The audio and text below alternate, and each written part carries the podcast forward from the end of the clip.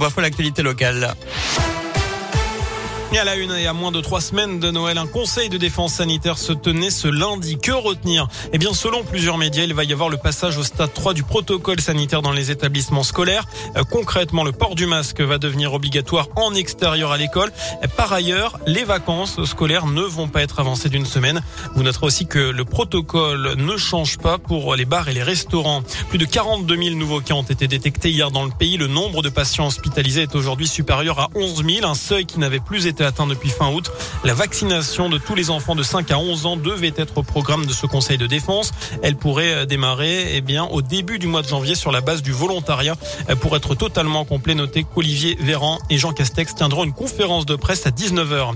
Emmanuel Macron, lui, sera dans l'Allier cette semaine. Selon la montagne, le chef de l'État doit se rendre à Moulins mercredi, d'où il présidera le Conseil des ministres en visioconférence. Emmanuel Macron ira ensuite à Vichy, une première depuis la visite du général de Gaulle en 1959.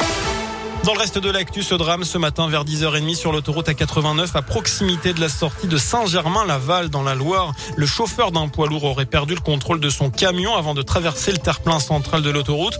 Le tout avant de percuter un véhicule qui arrivait en sens inverse. Le choc a été extrêmement violent. La voiture a pris feu et les deux occupants sont décédés.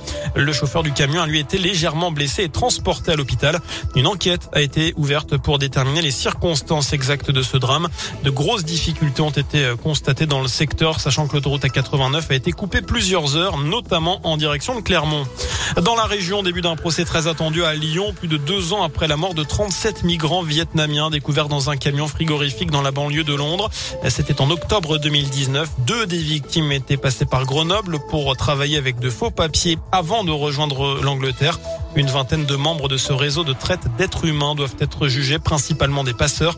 Le procès va durer deux semaines. Une enquête ouverte après des violences lors du meeting d'Éric Zemmour hier à Villepinte. Près de 60 personnes ont été interpellées. Plusieurs militants de SOS Racisme ont été agressés et blessés par des participants, tandis que des journalistes de l'émission Quotidien ont dû être exfiltrés.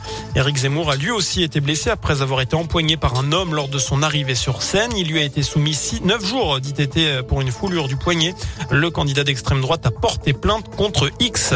Enfin, direction la station de ski de Puymal dans les Pyrénées-Orientales, Nico. Oh, c'est chez moi. Vous connaissez Ben oui. Et ben voilà, quatre saisonniers ont eu une idée un peu de génie, on va dire. Euh, ils ont volé un télésiège. Ils voulaient ah. l'inclure dans la déco de leur chalet. Ils ont dévissé le télésiège avant de le charger dans leur pick-up. Euh, vous l'imaginez, euh, les gendarmes n'ont pas eu trop de mal à les retrouver. On va dire que c'est pas très discret. Hein, voyant, télésiège. les quatre hommes ont été interpellés. Ils seront prochainement convoqués devant la justice. ce qu'on peut se dire quand même, c'est que c'est bien aussi les petites boules de neige pour déco hein, chez soi. C'est peut-être même mieux, on va dire. Ce serait plus simple, oui, en effet.